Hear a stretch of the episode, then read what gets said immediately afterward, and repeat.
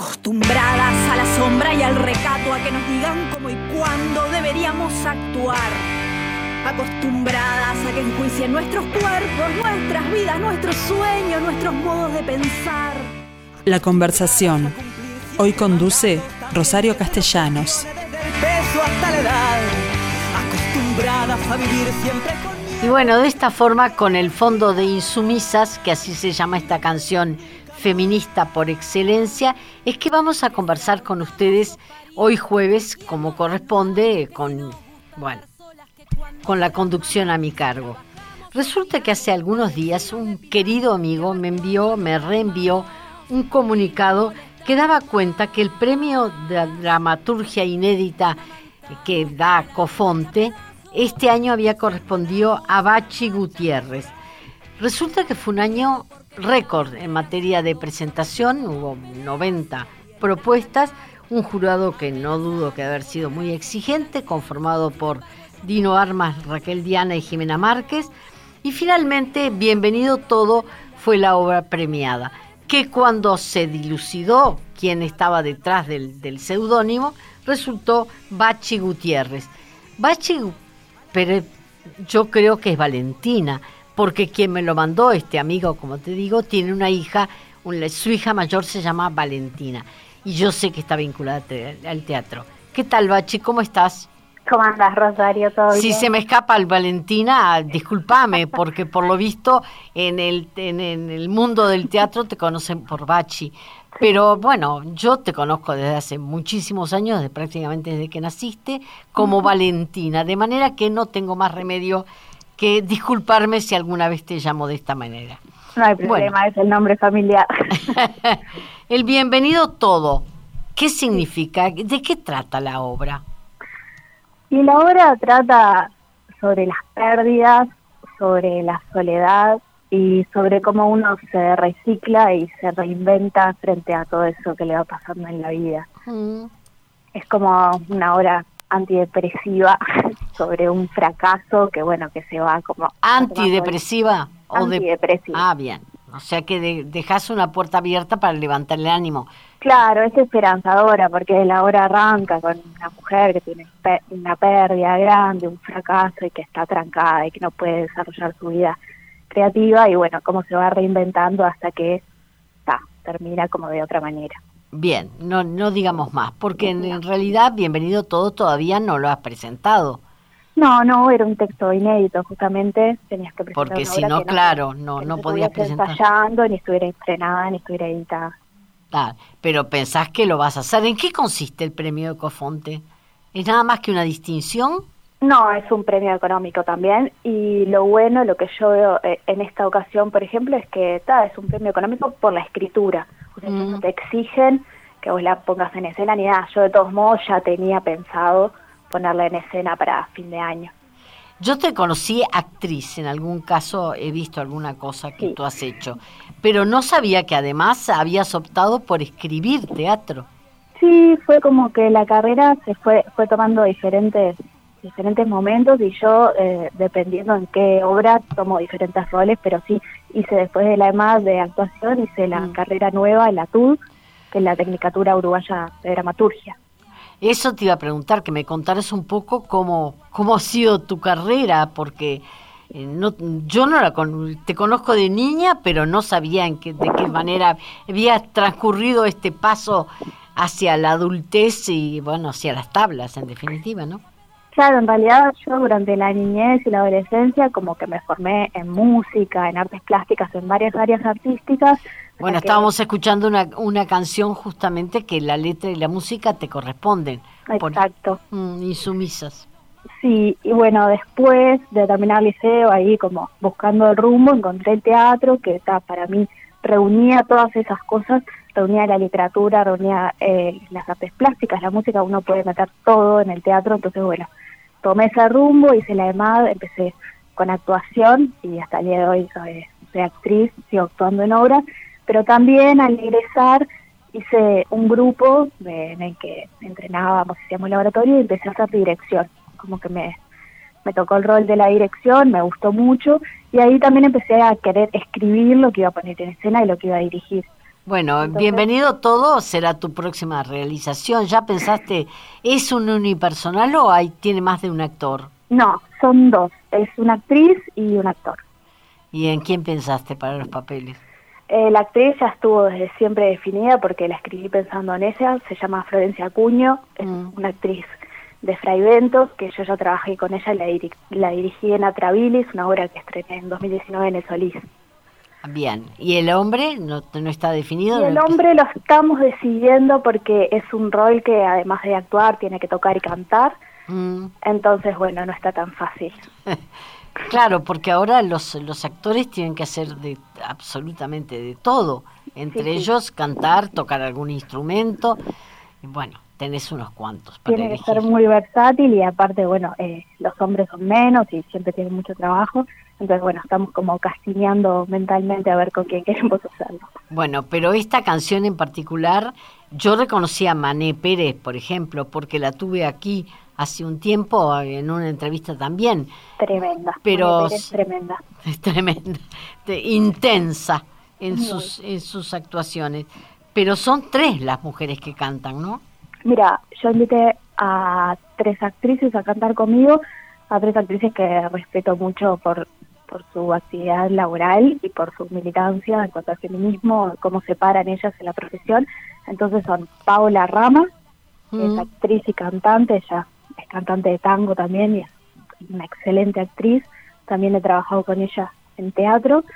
Eh, Marita Escobar, que es alucinante también, ella pertenece a Almacén, al grupo de teatro y además es cantante de varias bandas. Y bueno, y Mané, que es un terremoto. ¿Y sos contemporánea de Mané? ¿Hicieron la carrera juntas? Eh, no estuvimos de la misma generación, pero sí coincidimos en la EMAD. Eh, yo estaba en otro eh, en el año siguiente, ella estaba el año anterior, ella iba en la noche y ella en la mañana. Bien. ¿Quién consideras que es la actriz referente tuya? una actriz referente de uruguaya o del mundo? No, eh, preferiría que fuera uruguaya porque así la conozco del mundo. Y uruguayas, por ejemplo, ¿qué puedo decir? Bueno, hay muchas, hay muchas, pero... Sí, yo sé que es difícil elegir y ser justa. Estas tres actrices que yo que yo convoqué mm. realmente son referentes para mí, son las super respeto, son contemporáneas mías, pero así alucinantes. Bien, y en materia de dirección, por ejemplo, ¿con quién has trabajado mejor? Eh, ¿Yo dirigiendo o que me dirijan? No, que te dirijan como actriz. Eh, bueno, tengo, no sé, yo tengo, me llevo de, la escuela los grandes maestros como León, mm. eh, impresionante a nivel docente. Y después respeto mucho, o sea, me gusta mucho el trabajo de Roberto Suárez, por ejemplo. Claro. Me tira ese, ese lado de, de la investigación que él hace. Ahora, esta canción Insumisas es muy feminista, pero tú perteneces a un medio en el cual la mujer es muy importante, no es discriminatorio el teatro. Mira, eh, hace poco hubo eh, grandes denuncias de toda la vida, de cosas que se han acumulado en el teatro, de cosas que todos sabemos y que no se dicen, y sí, como en cualquier ámbito, eh, hay mucho, hay mucho abuso, hay mucho machismo, y por suerte se pudo empezar a decir. Yo, la verdad, soy una privilegiada que puedo trabajar bien y que no he tenido como problemas personales jamás, pero sé de muchísimas compañeras y muchísimos ámbitos donde sí, donde se da igual que en todas partes, micromachismos hasta cosas importantes y está buenísimo que se pueda empezar como a hablar de eso. Por supuesto, pero además pienso, hay grandes actrices que han logrado destacarse, China, Datfer, este, claro. Eh, eh, bueno, Elena, este, Estela, Castro, Estela Medina, Estela Castro, es decir, realmente lo han logrado. Sí, sí, sí, sin duda hay mujeres muy talentosas, lo que, pero la verdad se ve mucho menos de lo que hay. Vos imaginate la cantidad de actrices que hay, hay miles, y sin embargo los hombres que hay mucho menos trabajan muchísimo más, tienen mucho más roles, los papeles masculinos abundan, por eso hay como una gran fuerza ahora femenina de, bueno, de escribir papeles femeninos y papeles que nos guste hacer, ¿no? Que no siempre seas la criada, la muchachita, la esposa de no sé quién, o sea, papeles que estén buenos para representar, que no seas un adorno. Claro. Vos sabés que no, no sabía que en materia de teatro la afluencia de las mujeres es más que la de los hombres. Me acabo de enterar. Es eh, abismar la diferencia. Vos entras a una clase de teatro y tenés 15 mujeres y dos hombres. Y después mm. tenés que conseguir una obra que haya papeles femeninos y, es dificilísimo. Te quedas con la casa de Bernarda Alba y hasta ahí vas. Claro. ¿Entendés? Y sí, por eso estamos como tratando de, de dar vuelta a todo eso. ¿Eso es lo que logra Bienvenido Todo? Bueno, bienvenido todos tienen 50 y 50, ella que es una mujer y Pero ¿quién es quién es más protagonista en tu obra? Ella, no, no, ella, ella, ella. Ah, porque todo lo que me contaste de cómo viene la mano Totalmente. es una protagonista evidentemente femenina. Totalmente, yo he agarrado el gusto de trabajar con mujeres ya desde que dirigí en el Solís la otra vez cuatro actrices. Fue alucinante y es algo que, que, que realmente está buenísimo. Trabajar con compañeras, trabajar con mujeres ¿Y cuál es la diferencia en ese caso como directora? Y bueno, es eso, vos sentís que, que estás eh, entre pares y que estás eh, dando voz. Bueno, pero entre pares son todos los actores, ya sean hombres o mujeres. Sí, son pares. Es diferente, te juro que es bien diferente. O sea, es eh, sin discriminar esto, pero sí empezar a darle más bola a vos que se merecen las mujeres en todos los trabajos y en el arte. O sea, está lleno, está lleno. Mm, está lleno pero digo, yo admito que hay ámbitos mucho más discriminatorios. El, arte en general ha logrado la mujer destacarse en muchos rubros, en particular en este del teatro, ¿no?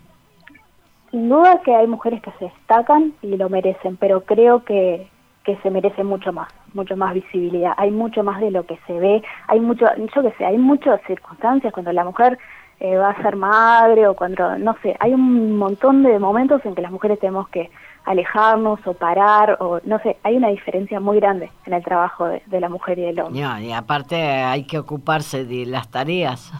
Totalmente. en relación a hijos y casa. Las tareas de cuidado, sí, totalmente. y de eso tú sabes porque, bueno, pobre Julia, ¿no?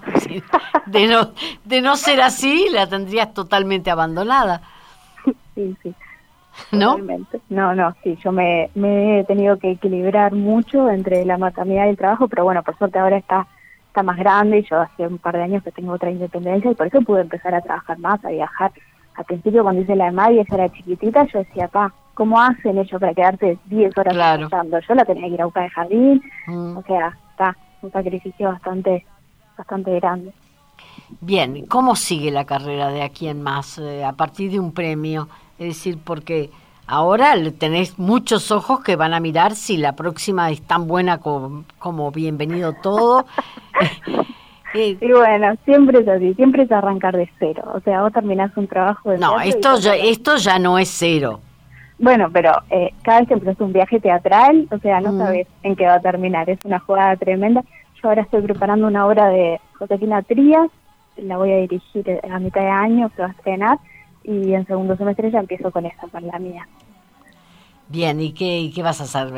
¿Tenés que definir el papel masculino y empezar los ensayos? Sí, exacto, tengo que tengo que negociar los fondos también porque la actriz vive en Fraiventos, tenemos que saber cómo conseguimos los pasajes para los ensayos y todo eso, que bueno, es toda una movida. ¿Porque lo, lo, vas a presentar en Fraiventos primero? Sea que sea en Fraiventos o acá, una de las dos se tiene que mover para los claro, ensayos. Claro, y el equipo técnico también. Claro, exactamente.